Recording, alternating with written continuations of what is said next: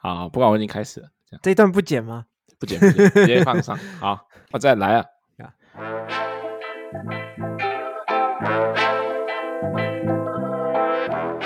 欢迎收听台客美国趣，每周带你认识最新最有趣的 technology。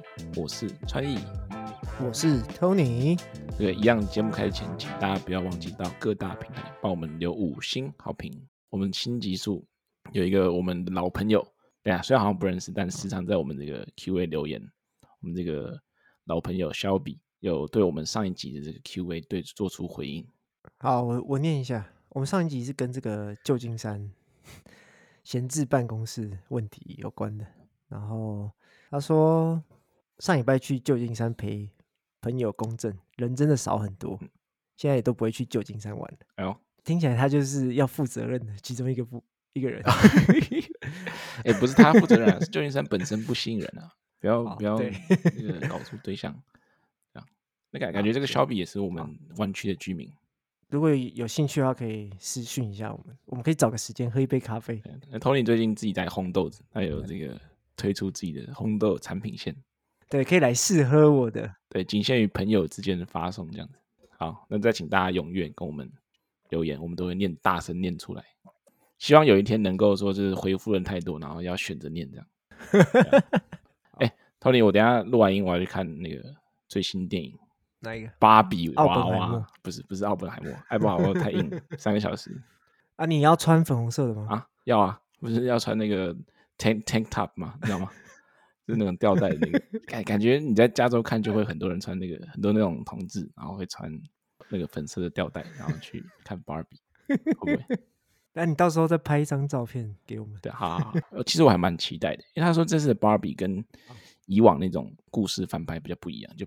它有一些比较特殊的地方，然后会让大家耳目一新，而且他的演员也是一些好莱坞一线演员，包含这个 Mark Robbie，就是之前那个小丑女，还有这个 Ryan Gosling，这不是 Ryan Reynolds 哦，Ryan Gosling 是演那个 La La Land 的那个人，还有那个尚气那个亚洲演员四木六，所以他们这个演技应该不在话下，所以我还蛮期待等一下啊看的这个剧内容好不好看的。下礼拜录制的时候再跟大家分享心得怎么样？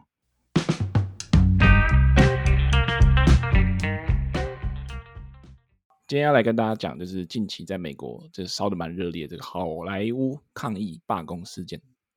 那这个抗议呢，主要是由这个美国编剧工会跟演员工会所组成。就他们前阵子想要跟这个主要是电影方资方这个影视制片协会。进行协商，那因为没有达成协议，所以最后他们这两个协会就走上罢工之路。那最开始这个罢工的规模约莫是有一万一千个这种电视跟电影编剧走上街头。那后来演演员也加入这个罢工的行列。截至目前为止呢，约莫有十六万名工会成员参与罢工。所以它造成的影响呢，包含呃几个比较知名的这种，这算什么实境秀吗？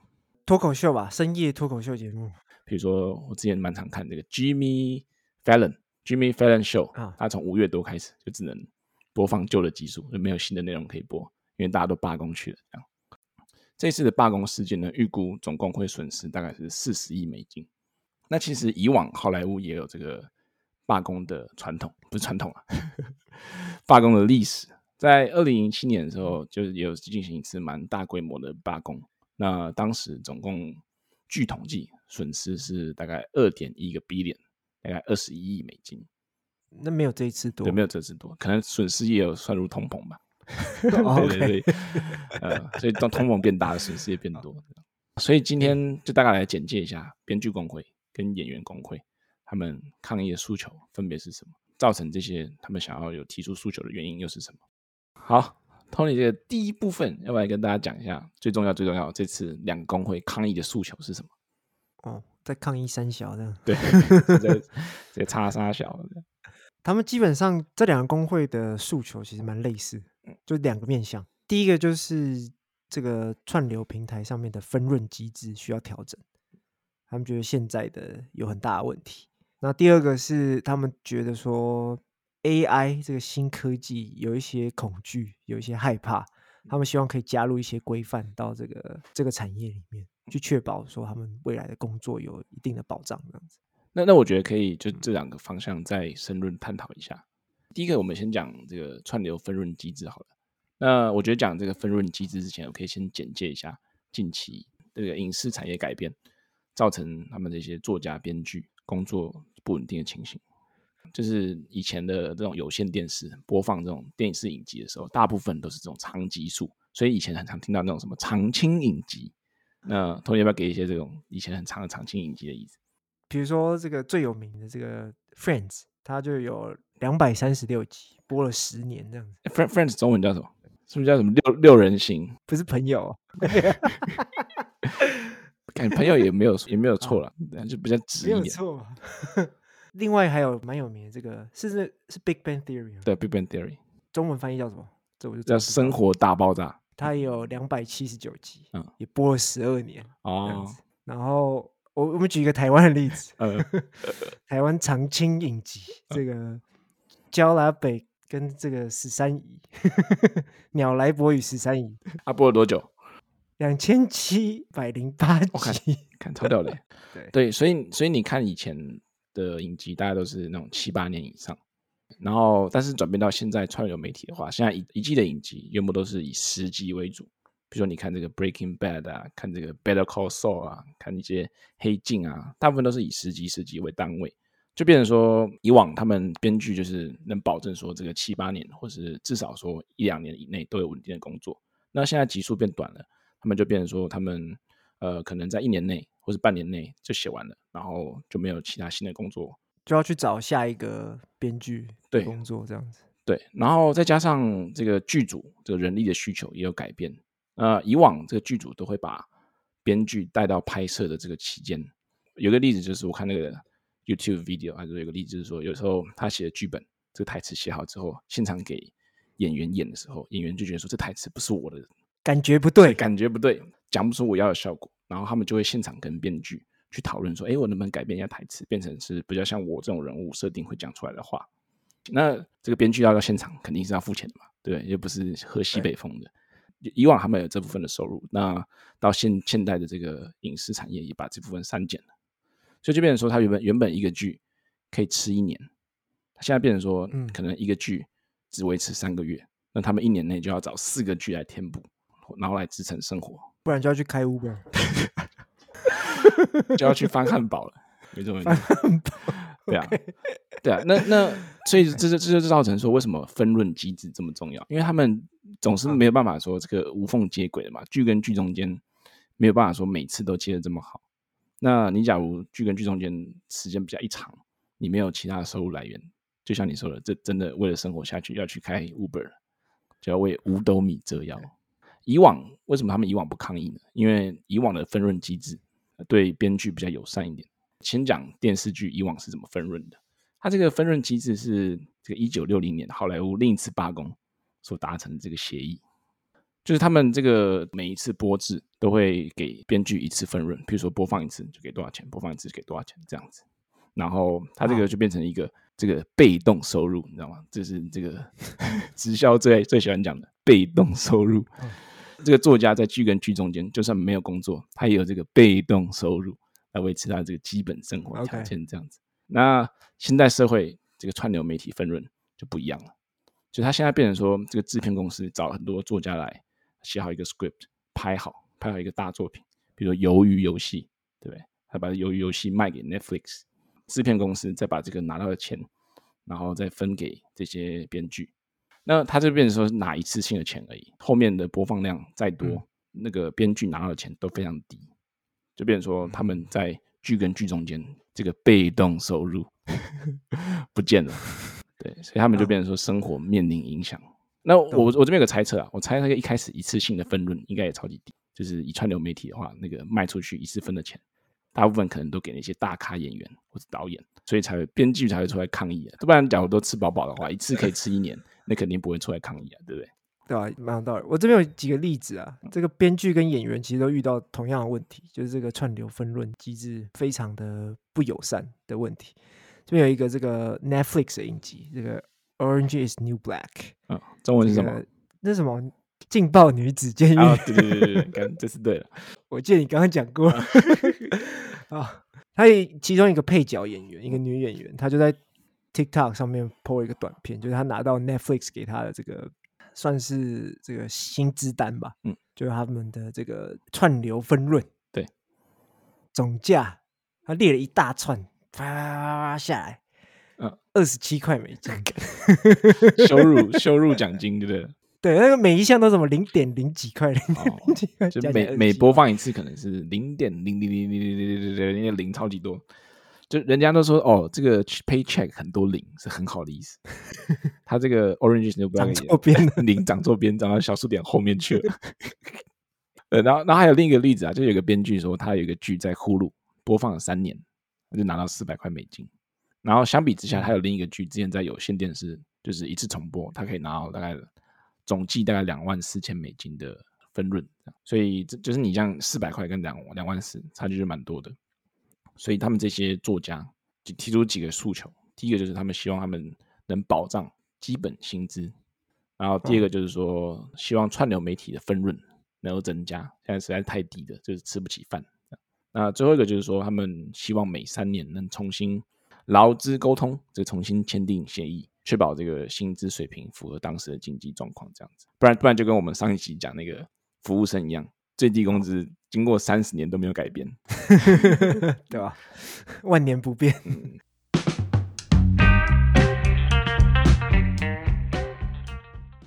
好，Tony，第一部分讲完那个钱钱的部分，第二部分要来讲他们对于 AI 科技未来的担忧。对。这个编剧跟演员工会，他们其实最担心 AI 做的事情就是取代他们。他们担心以后电影产业就是没有人类编剧、没有人类演员这件事情，就是制片公司就叫 AI 写剧本，然后叫 AI 当演员拍戏这样子，叫 AI 剪辑嘛、后制，类似。然后最后编那个制片公司也变 AI，就直接一条龙产出新的电影，完全 不用分门别类这样。不需要人类来做这些，全部自动。然后观众也是 AI，全部都变 AI。啊，这是最大的担忧啦。那另外一部分就是说，即使编剧跟演员没有被 AI 取代，好了，他们担心说他们的肖像权，就是比如说演员的肖像权跟编剧的智慧财产权遭受 AI 的侵犯。举例来说，就是比如说今天我们拍一部新电影，我请川艺这个演员来，先来拍一个二十分钟。就把这个喜怒哀乐表情跟一些声音录下来，好，我就叫他回家。然后接下来这部电影所有到用到川艺的画面，我全部都是靠 AI 生成，哦、就靠刚刚拿到的这些资料来生成，比如说川艺生气的表情或什么，然后就可以就可以把这部电影完成嘛。嗯、所以川艺，我又付川艺一个钟点费，二十分钟，最低薪资十五块乘以三分之一，五块。就可以。哎、欸，那他这样应该要签一个那种 agreement 吧？签一个协议，就是说，哦，我们你那个录之前，请签一下这个协议。然后这个协议协议两百页嘛，然后看都没看，直接签。里面就说，哦，我们可以任意使用你任何 喜怒哀乐的表情。这个呢，在《黑镜》最新的一季第一集，哦、他们就有演到。哦、我有看，在里面剧中知名的演员，他就在这个协议里面出卖他的肖像权。哦那他的肖像权里面有提到说，任何情境、任何剧情情境里面都可以使用他的脸跟他的表情，哦、所以里面有很多很夸张的情节，比如说什么在当众拉屎或者什么之类的，都可以使用这个演员的表情。哦、其实这蛮有趣的，因为其实好莱坞已经导入了 AI 的东西，就是有一些新创公司专门就是在做这些脸部表情的生成替换，或者是动作的。替换这样子，举例来说，就是这个有一个公司叫做 Deep Voodoo，Voodoo 对 Voodoo 那个巫毒娃娃，哦、对，他们的技术基于这个以前很有名的这个 Deepfake，Deepfake 应该大家知道的事情是，他们有有一些人拿这个 Deepfake 技术换脸，就把那个女明星的脸换到 A 片里面去。好，那 Deep Voodoo 类似的概念，他们公司做的事情就是脸跟声音是可以被切换，所以比如说我今天找一个随便乱找一个人来。讲话，然后我就可以把这个脸跟声音切换成，比如说 Joe Biden 哦，对，或者是切换成奥巴马，或者是切换成川普这样子，这个事情就会让这个演员们感到害怕，嗯、就是好像他们就不需要存在哦。那另外还有这个就是，比如说这种动态，这种动作捕捉的部分，因为比如说你有很多这种动作戏嘛，或者是你像你《阿凡达》拍那种三 D 电影，你就需要去捕捉这个演员的一举一动。那以前现在的技术是你要在一个很特定的环境，然后你身上要贴很多追踪器，嗯、然后去完成那个动作的捕捉，最后再把它转移到三 D 的电影里面。那这很麻烦，很费时，然后又很贵。那这个 Wonder Dynamic 这个创办人，这个 Wonder Dynamic 做一件事情，就是他让你一件事选好了这个角色，嗯、比如说你今天叫叫川艺先做跳一段舞，嗯、然后这个影片拍好了。他一件事就可以把创意替换成，比如说 Tom Cruise 啊，Tom Cruise，然后来就跳刚刚那个。没了，其其实我觉得不用换了，因为我觉得我长得本来就跟 Tom Cruise 差不多。但我猜这个票房应该是有差。哦，对对对对，或者说哦，我知道，我在在台湾的话呢就不需要。台湾假如是金城武演电影的话，就随便找一个路边的人，都是各地的金城武这样。Okay. 这个你你算是什么？南京复兴金城武，小巨小巨蛋金城武哦，小巨蛋金城武啊、哦、不不不，我是松山下智久，好可以，马里兰阵容。哦，大概是这个意思，这样。好。这这其实这个这个人人物替换在台湾行之多年，那个只有在键盘上。所以这些技术就是造成演员们很担心，他们工作不保。比如说，你看这个动态捕捉，我就叫找一个替身演员或者什么临时演员来做一做，然后就换成一个大咖演员的肖像，这样子就结束了。我就不用请这个大咖演员来啦，麻烦死了，档期还瞧不起、瞧不拢这样子。对，所以这是他们演员担心的部分。那智慧财产权部分，这个是编剧非常担心的，他们就已经拿了很少的钱，然后。接下来，如果 AI 把他们取代掉的话，他们整个失业，真的只能每天开 Uber，就没有连编剧都写不了。对他，那他们最担心的是说，一个方向是制片公司直接叫 AI 写剧本，这是他们最害怕的事情。所以这在他们的诉求里面，对，有提到。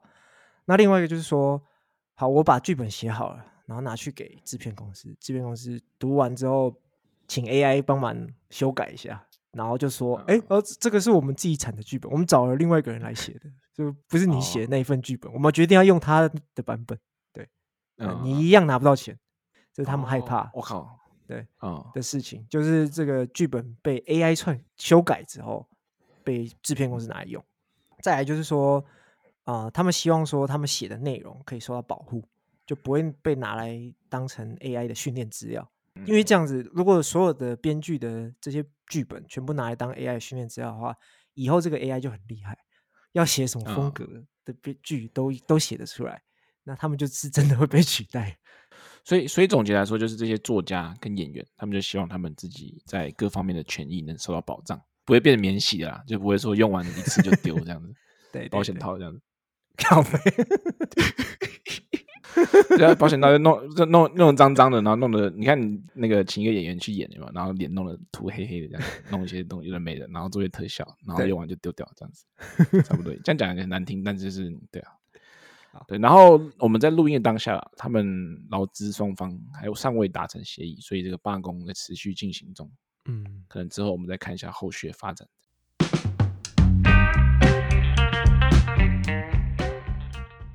就我觉得这个串流媒体分润的问题，主要还是归咎于现有这个 streaming servers 他们商业模式有问题，变成大家都削价竞争，然后利润极低，最后压榨的就只能压榨那些底层劳工，因为你总不能跟大咖明星说，哎，你可不可以少拿一半的薪水？该怎么可能人家会答应？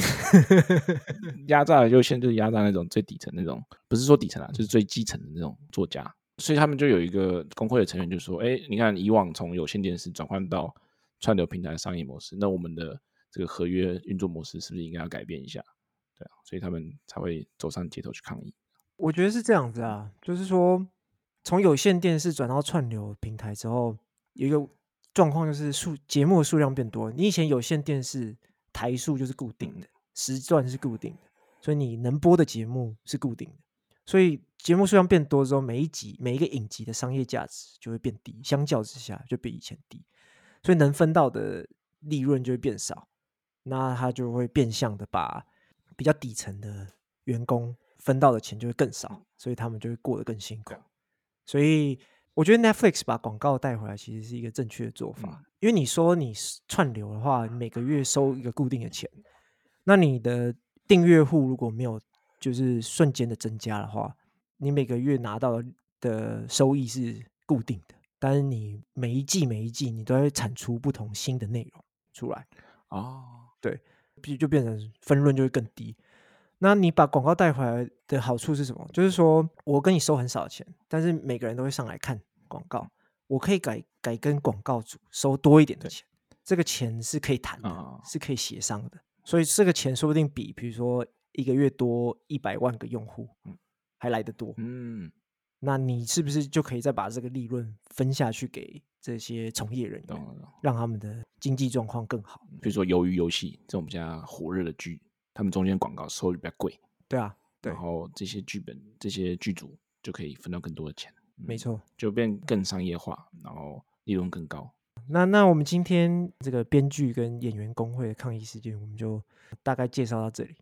那这个礼拜的 Q&A 呢，就是要问你，你觉得编剧跟演员的诉求合不合理，还是你觉得他们就是？纯粹在那边吵，无理取闹。我是觉得蛮合理的，就是串流分润的方面。但我觉得 AI 方面可能有点困难，可能因为有点新，要怎么商讨出一个好的解决方案，可能需要蛮长的时间的。那今天这礼拜就这样喽。嗯，好，感谢大家收听，那我们下周见，拜拜。